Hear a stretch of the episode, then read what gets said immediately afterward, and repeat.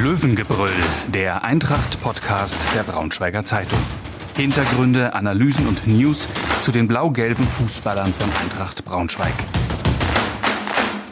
Wer mehrere Bücher über Eintracht Braunschweig geschrieben hat, der hat ganz sicher was zu erzählen und deswegen freue ich mich, dass er heute hier ist ähm, im Löwengebrüll im Eintracht-Podcast der Braunschweiger Zeitung. Hallo, Axel Klingenberg. Ja, schönen guten Tag. Ich freue mich auch hier zu sein. Ja, ähm, das, das neue Buch ähm, steht kurz vor der Veröffentlichung. Vielleicht mögen Sie mal ein bisschen was dazu erzählen. Was macht das besonders? Warum sollte man da unbedingt reinlesen? Warum man aber unbedingt reinlesen sollte. Es ist ein sehr kompaktes Buch, das heißt, es sind viele Fakten, die äh, für Fans interessant sind über die Geschichte der Eintracht, sind dort zusammengefasst. Ähm, es ist wunder, wunder, wunderschön illustriert. Äh, man möge mal auf das Cover, über das Cover streichen. Das hat so ein bisschen 3D-Effekt. Es sieht einfach toll aus, das Buch. Es gibt tolle Fotos da drin. Und ähm, was ich bei mir einfach immer wichtig ist als Autor, ist, dass es unterhaltsam geschrieben ist. Also ich versuche äh, so zu schreiben, dass man es gerne liest. Was für eine Art von Buch ist es denn? Äh, ist es eher so das, das Standard-Nachschlagewerk nett aufgeschrieben oder haben Sie auch noch die ein oder andere ganz, ganz unbekannte Geschichte ausgegraben, auf die man sich freuen kann? Und vielleicht gibt es da auch ein, ein, Beispiel, das Sie hier schon mal vorab äh, offenbaren können. Also das, mei also das meiste aus der Eintracht-Geschichte ist natürlich, die, das ist unglaublich gut erforscht, weil es eben so viele Bücher da schon zu gibt. Ich habe ja auch äh, schon ein weiteres Standardwerk äh, dazu geschrieben. Ähm, aber ich glaube, was wichtig ist an dem Buch, ist auch, dass ähm, Dinge kritisch beleuchtet werden und auch geguckt wird, was ist das Besondere, das Interessante daran. Also wenn wir jetzt zum Beispiel diese Jägermeister-Story sprechen, äh, gibt es ja verschiedene Sichtweisen. Es gibt da noch diese nostalgische Sicht, ach, hätte damals, hätten wir damals nicht äh, äh, nochmal Meister werden können mit Jägermeister und so weiter und so fort. Und äh, meine Meinung dazu ist ja eben, das war niemals geplant und äh, deswegen sind wir auch nicht Meister geworden und letztlich war das eine eher unglückliche Episode in der Eintracht-Geschichte, auch wenn sie durchaus unterhaltsame Seiten hatte, natürlich und Geschichte, Fußballgeschichte geschrieben hat. Ja, ich glaube, da, da gibt es auch bestimmt Menschen, die, die das ganz anders sehen. Ähm, ist ja immer sehr, sehr spannend, da auch die, die unterschiedlichen Meinungen zu sehen. Aber vielleicht ähm, mal zu Ihnen. Ähm, wie begann denn Ihre Leidenschaft für Eintracht Braunschweig und wo findet man sie heute im Eintrachtstadion? Meine, meine Leidenschaft für Eintracht begann, das ist für äh, Eintracht-Verhältnisse noch gar nicht so lange. Und zwar war das der 17. Dezember 2012 letztlich. Da an diesem Tag bin ich zum Fan geworden. Ähm, ich habe damals natürlich davor auch schon die Eintracht äh, äh, mich dafür interessiert, aber es hat mich nie so gepackt. Aber ähm, das war eben diese Epoche, in der wir einen extrem guten Trainer, extrem sympathischen Trainer hatten, Thorsten Lieberknecht. Und ich bin an diesem Tag ins Eintrachtstadion gegangen und habe mir ein Spiel angeguckt gegen Union Berlin. Ähm, in einer unglaublichen Flutlichtatmosphäre. Es war ein Freitagabend, es war arschkalt. Ich saß in der Nordkurve und es war eine fantastische Stimmung und äh, die, die Union-Fans äh, haben eine unglaubliche Choreo abgezogen, aber auch das Eintrachtstadion äh, war sehr euphorisch ähm, und das Spiel ist war fantastisch. 4-3 ist es ausgegangen für Eintracht und seitdem, diesen Tag, bin ich Eintracht Braunschweig-Fan. Ähm, bin da so ein bisschen äh, mit Freunden auch so durchs Eintrachtstadion gewandert sozusagen, habe mir geguckt, wo könnte man gut stehen, sitzen, wie auch immer. Und wir sind im Block 5 hängen geblieben in der Südkurve, äh, ganz unten. Und da ist man, die Sicht ist nicht so gut, das muss man tatsächlich sagen. Man sieht eigentlich nur die eine Hälfte des Spiels, nämlich die in der eigenen äh, Torraum äh, sozusagen Ähm, aber es ist eine tolle Atmosphäre da. Und das ist, glaube ich, für mich auch wichtig, weil ich äh, äh, Stadiongänger bin, passionierter. Ich will Fußball live sehen. Dann haben Sie ja in diesen wenigen Jahren schon Höhen und Tiefen miterlebt. Wie, ähm, wie werden vielleicht auch die, die vergangenen, nicht ganz so einfachen Jahre in Ihrem Buch dargestellt? Ähm, wie die dargestellt. Naja, es, es ist ja keine Chronik, keine reine Chronik, sondern ich suche mir eben bestimmte Punkte raus und äh, äh versuche an, an einzelnen Sachen etwas herauszuarbeiten. Da gibt es zum Beispiel ein Kapitel äh, über Thorsten Lieberknecht. Ähm, eine Lobeshymne natürlich auf ihn, aber eben auch diese Beleuchtung der Situation, dass es eben auch doch unschön geendet hat für ihn, dass er dann irgendwann gehen musste, nachdem er die Eintracht so nach oben geführt hat und dann letztlich fast wieder zu dem Punkt zurückzukehren, wo er gestartet ist mit, dem, mit seiner Mannschaft.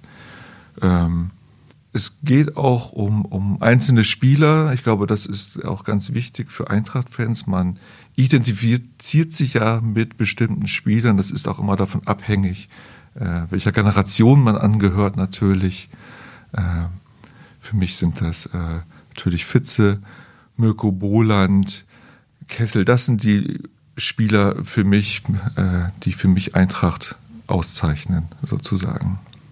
Ganz, ganz Viel älter, ältere Leute oder Leute, die länger dabei sind. Für die ist natürlich ganz anders die äh, Phase der 70er Jahre, wo fußballerisch wo wirklich Höchstleistung gebracht wurde. Die Meisterschaftszeit natürlich. Äh, für mich ist das deutlich später. Ähm, nun hat ja der ein oder andere auch ein bisschen länger gebraucht, um mit diesem Thema Thorsten Lieberknecht bei der Eintracht abzuschließen. Es sind viele Trainer gekommen und dann wieder gegangen. Wie, wie ist es bei Ihnen? Äh, vermissen Sie ihn noch? Ja, ich würde schon sagen. Also ich vermisse, was heißt vermissen? Ja, ich finde, er hat eine sehr gute Arbeit geleistet äh, in jeder Hinsicht. Äh, ich fand es nicht gut, dass er gegangen ist damals, aber letztlich äh, ist das jetzt Geschichte. Das ist jetzt so, wie es ist. Und äh, es gab danach ja so ein, etliche Trainer, die wir quasi ausprobiert haben, die anscheinend, äh, wo es nie so richtig funktioniert hat. Mit Michael Schiele bin ich jetzt sehr zufrieden auch, weil er auch gute Arbeit leistet. Im aktuellen Kader ähm, gibt es da für Sie noch immer Identifikationsfiguren, äh, die die Eintracht ausmachen, die auch dieses Eintracht-Lebensgefühl ähm, in sich tragen und vielleicht auch nach außen tragen? Ja, ja. Jasmin Fesic natürlich. Ganz also klar, ja. Das ist für mich der, der derzeitige Identifikationsfigur. Das ist einfach der Eintracht-Spieler. Also der ein guter Torwart ist, natürlich sportlich entsprechend äh, Leistung bringend, ohne den wir jetzt nicht da stünden, wo wir stünden, wo wir jetzt stehen. Aber letztlich ist er auch von seiner Art her ein, ein, ein äh, toller Typ einfach. Also ja, im Südkurve steht man ja dann auch in der Nähe vom Tor. Man merkt manchmal auch, also er kommuniziert dann tatsächlich auch mit den Fans oder schimpft, wenn, wenn Unmut geäußert wird oder so, wirft uns dann vorwurfsvolle Blicke zu oder so etwas. Das finde ich ganz witzig. Also das ist schon, äh, zeichnet ihn auch aus, also dass er, äh, finde ich, nicht so unnahbar ist und auch keine Starallüren hat. Und ähm, ich so hoffe, ich hoffe, Entschuldigung, ich hoffe, dass er nach seiner Karriere äh, vielleicht auch bei der Eintracht bleibt. Ich glaube, da gibt es sogar Bestrebungen in die Richtung. Aber vielleicht nochmal zu diesem Thema Identifikationsfiguren aus Ihrer Fansicht. Sehen Sie da jemanden im, im aktuellen Kader, der auch das Zeug hat, da noch reinzuwachsen, der vielleicht ganz neu ist? Oh, ich glaube, das ist schwierig zu sagen, weil gerade diese jungen, neuen Spieler, da gibt es ja auch einige Talente, aber die sind dann halt auch schnell wieder weg. Das muss man auch einfach sagen. Strumpf, Strumpf würde mir sehr gut gefallen, äh, wenn der bleiben würde. Das ist mein bisschen, vielleicht auch so eine, weiß ich nicht. Über den freuen wir uns immer sehr, mhm. wenn wir ihn Warum? sehen. Ich weiß nicht, ich glaube, weil er einfach so eine, auch so eine Marke ist. Also er fällt auch auf dem Spielfeld äh, durch, durch sein Aussehen auch äh, und macht auch einen sehr guten Job. Kobilanski zum Beispiel, der ja auch, äh, der wirklich ein guter Spieler ist, äh, da sehe ich leider gar keine Zukunft. Der wird demnächst gehen, ablösefrei, äh, leider ablösefrei. Äh, würde mir, hätte mir eigentlich gewünscht natürlich, dass er so reinwächst, aber das klappt anscheinend nicht. Scheint eine kleine Diva zu sein. ja, vielleicht ähm, Vielleicht kommen wir mal zum, zum aktuellen Geschehen. Jetzt gab es ja am Wochenende ohne den Trainer, der ähm, in häuslicher Isolation saß, den 1 zu 0 Sieg in Wiesbaden. Wie haben Sie das Spiel verfolgt? Äh, Gab es da ein bisschen Nervenflattern, gerade auch im Verlauf der zweiten Halbzeit? Da gab es ganz viel äh, Nervenflattern. Ich habe mir das Spiel äh, in der Kneipe angeguckt, ähm, bei den Freien Tonern im Vereinsheim. Und äh, ich habe das Spiel gesehen und es war wirklich ähm, dramatisch letztlich, also wirklich anzugucken, wie sie sich da äh, durch dieses Spiel quälen. Das war jetzt nicht kein überragender Sieg in irgendeiner Form. Äh, also es hätte ja auch äh, noch ein Gegentreffer kommen können. Also es war schon verdient, denke ich, aber äh, ähm, überragend ist etwas anderes. Hm, das stimmt. Es war jetzt nicht von, von totaler Dominanz geprägt, aber ich, aus meiner Sicht hat die Mannschaft so eine innere Überzeugung ja. entwickelt, das einfach jetzt schaffen zu wollen. Und dabei muss es vielleicht auch nicht immer schön aussehen. Genau, das ist natürlich völlig richtig, das sehe ich auch so. Also, äh, Eintracht ist nicht für schönen Fußball bekannt, aber äh, es reicht mir auch, wenn es dann letztlich reicht. Und ich glaube, das ist auch was, mir diese Mannschaft derzeit auch sympathisch macht, dass sie trotz, also dass sie einfach auch siegen will und so weit kommen will, wie es geht anscheinend. Und dass sie auch, äh, wenn sie im Rückstand sind, dann trotzdem tatsächlich auch weiterspielen, meistens wirklich weiterspielen und kämpfen und äh, dass auch nach einer Niederlage nicht die Welt zusammenbricht für das Team anscheinend, sondern dass sie dann nächstes Mal wieder neu starten. Das hatten wir ja auch nicht immer. Das muss man auch einfach sagen. Es war so eine, gab so Phasen, wo einfach merkte, da läuft nichts. Irgendwie Mannschaft funktioniert nicht. Trainer und Mannschaft funktionieren auch nicht zusammen. Äh, und das ist derzeit anders. Das gefällt mir. Ja, man, man hat so den Eindruck, äh, Michael Schiele hat da im Sommer nach dem ja doch holprigen Beginn an den, an den richtigen Stellschrauben gedreht, nachdem sagenhaften ähm, 0 zu 4 gegen Viktoria Berlin. Vielleicht mal jetzt äh, im Rückblick gefragt, wie, wie ist so Ihr Eindruck vom, vom Trainer? Was, äh, was macht er aus Ihrer Sicht gut? Ähm, wo wünschen Sie sich vielleicht noch den, den ein oder anderen anderen Ansatz? Also was er einfach gut macht, ist, dass er versucht, aus den Spielern das Beste herauszuholen. Also, das ist eigentlich logisch, aber es gibt so Trainer, die haben so eine Vorstellung, wie eine Mannschaft auszusehen hat und dann haben sie diese Vorstellung und versuchen, die Spieler anzupassen. Und bei ihm ist es, glaube ich, anders. Er nimmt die Spieler und guckt, wo kann ich die optimal einsetzen und wie funktionieren die als Team. Weswegen Kobi ja anscheinend auch nicht immer, eigentlich nie von Anfang an spielen darf weil er anscheinend äh, da irgendwie in die Mannschaft nicht so gut zu integrieren ist. Aber das mhm. kann Michael Schiele gut, glaube ich. Ja, er ist ja jetzt äh, noch relativ frisch in Braunschweig beim, beim nächsten Gegner, den Würzburger Kickern. Kickers hat er, ähm, hat er länger gewirkt und deswegen habe ich vor unserem Gespräch mal nachgefragt bei Frank Kranewitter. Er ist ähm, Sportredakteur bei der Mainpost und er gibt mal einen kleinen Einblick, wie, ähm, wie seine Sicht auf Michael Schiele ist, seitdem dieser in Braunschweig ist. Ich denke, jeder in Würzburg gönnt Michael Schiele den maximalen Erfolg mit Eintracht Braunschweig. In seiner Entlassung in der vergangenen Zweitligasaison sehen viele die Ursache für den Niedergang der vergangenen Monate. Ähm, in Würzburg war seine Aufgabe sicherlich eine noch viel weiter gefasste. Damals gab es noch nicht mal einen Sportvorstand hier. Da hat er noch eine größere, einen größeren Verantwortungsbereich gehabt. Deswegen ist interessant, wie er jetzt bei einem größeren Verein in Braunschweig sich schlägt und das macht er, denke ich, bisher sehr gut. Würden Sie das so, so unterschreiben, gerade den, den letzten Teil, dass er das in dieser größeren Atmosphäre bei der Eintracht mit einem größeren, mit einem emotionaleren Umfeld ähm, tatsächlich dann gut erfüllt? Also aus meiner Sicht äh, hundertprozentig ja. Also ich, ja, ich glaube, er hat halt ein großes Potenzial als Trainer und er ähm, lernt eben auch dazu. Das merkt man ja vielleicht auch. Ist es natürlich immer davon abhängig, wie erfolgreich man als Trainer ist, wie die Mannschaft ist, logisch, die man oder welcher Verein dahinter steht, steckt.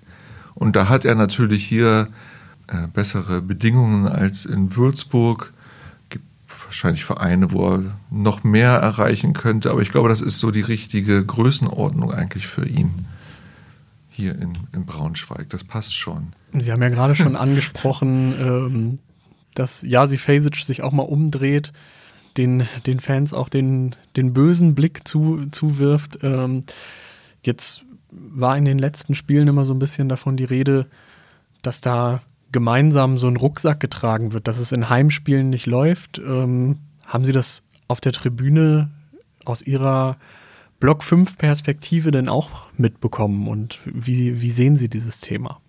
Kann ich noch nicht so sagen, weil ich, also es sind noch nicht so viele Heimspiele gewesen in großer Atmosphäre. Es ist interessant, wie es sein wird, wenn ähm, die Südkurve wieder ganz gefüllt ist. Die Ultras kehren ja demnächst zurück, also offiziell auch zurück. Inoffiziell waren ja viele da, aber offiziell zurück. Und da bin ich schon sehr gespannt, weil ich auch mich erinnern kann, dass es äh, so eine Heimatmosphäre, so schön die ist, die kann auch belastend sein für eine Mannschaft. Also wenn der Erfolgsdruck dann besonders hoch ist vielleicht oder wenn es vielleicht mal nicht harmoniert, zwischen Fans und Mannschaft, aus welchen Gründen auch immer, oder zwischen äh, äh, Fans und Verein, das spürt man dann manchmal eben auch auf dem Spielfeld. Ich glaube, dieser psychologische Effekt ist äh, gar nicht zu unterschätzen. Ähm, da bin ich sehr gespannt, ob wir es schaffen, der Mannschaft die Rückendeckung zu geben, die sie verdient hat. Und äh, da würde ich mir manchmal auch ein bisschen mehr Geduld wünschen von den Fans. Also wenn mal ein Spiel daneben geht oder keine Ahnung, äh, es, das passiert leider. Aber das ist äh, sehr menschlich und das ist, äh, sollte man manchmal ein bisschen mehr Verständnis für aufbringen und dann nicht, nicht mal gleich den Stab über die Mannschaft brechen. Ich glaube, das, äh, das sieht der ein oder andere Spieler ähnlich. Es kam immer wieder in vielen Gesprächen, in, in Interviews auch, auch ungefragt heraus, dass, dass man sich da mehr Geschlossenheit wünschen würde. Natürlich ähm, muss man sich dieses Vertrauen erarbeiten, aber da finde ich, hat die Mannschaft eigentlich dieses Jahr schon, schon einiges für getan.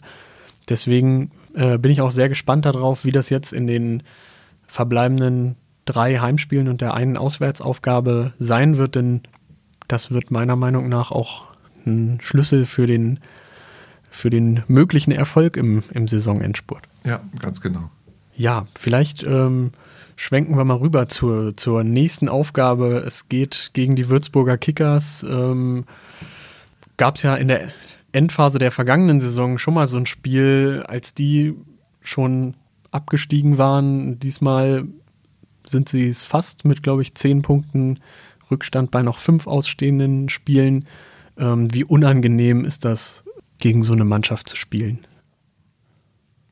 Also die klassische Antwort ist jetzt natürlich, äh, man darf das nicht unterschätzen. Denn äh, gerade wenn sie so weit unten sind, können sie noch bissig werden und so weiter und so fort. Das stimmt letztlich auch. Viel schwerer wiegt, dass die Eintracht dazu tendiert, sich dem Niveau der gegnerischen Mannschaft anzupassen. Also hat man manchmal so den Eindruck. Und ich hoffe, dass es diesmal nicht so sein wird, äh, sondern dass wirklich, also es ist ja klar, wir müssen gewinnen. Wenn wir aufsteigen wollen, müssen wir gewinnen und äh, dementsprechend auch die Leistung bringen.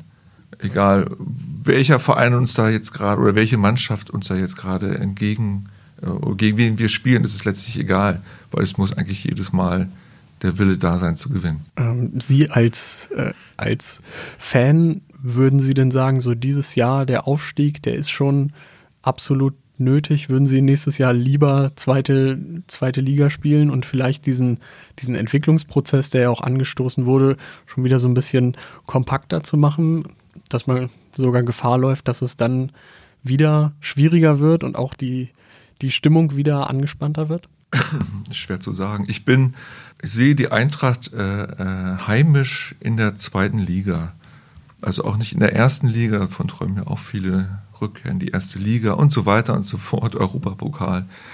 Schon klar, aber letztlich sehe ich uns in der zweiten Liga. Von daher würde ich mir einen Aufstieg wünschen. Dann wär, wird es ja schwierig, aber das da habe ich nicht so die Angst vor.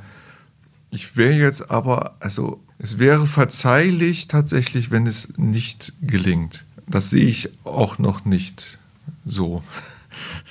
Zweite Platz wird äh, schwer zu erreichen sein. Äh, bleibt Platz drei und Relegation können wir nicht.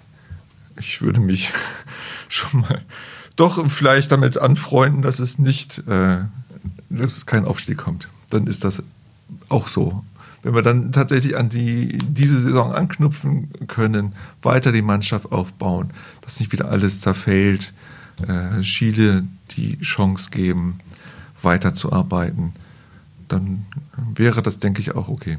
Ja, da, äh, da gibt es, glaube ich, nicht nur Sie, der als Fan eben da vielleicht so ein bisschen verhaltener an die Sache rangeht, ähm, dass man da auch bei den verbleibenden Aufgaben so ein bisschen vorsichtiger, vielleicht sogar pessimistischer ist, wo ähm, sehen Sie denn vielleicht die schwerste Aufgabe in den, in den verbleibenden vier Spielen für die Eintracht? Im nächsten Spiel.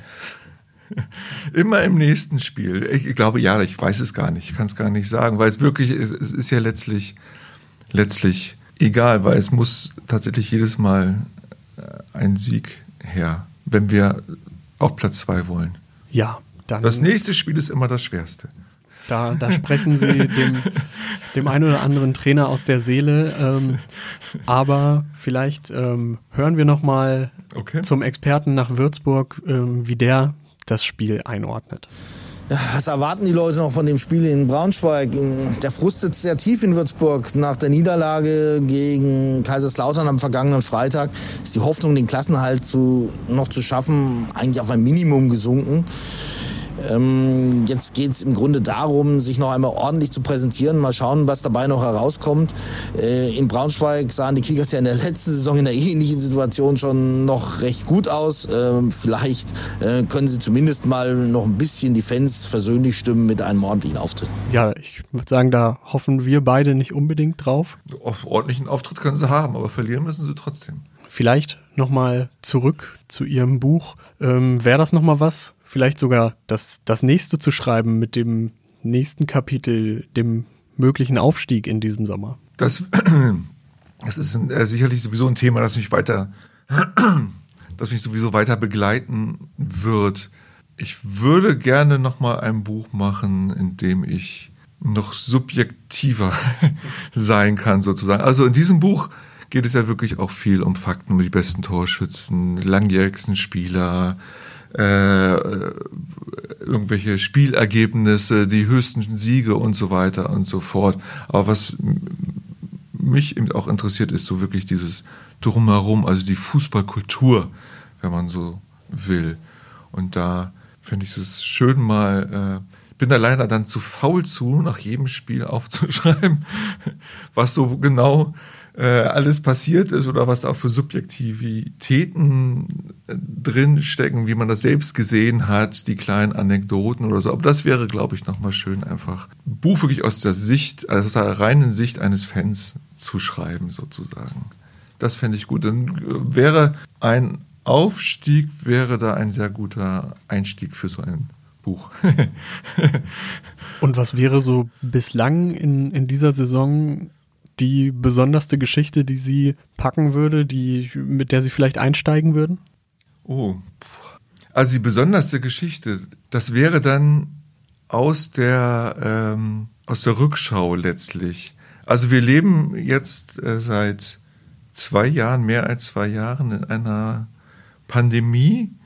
Das ist für uns Alltag geworden tatsächlich. Also wir haben uns ja vorhin drüber unterhalten, Maske und so weiter, vor dem, vor der Aufzeichnung hier, solche Sachen.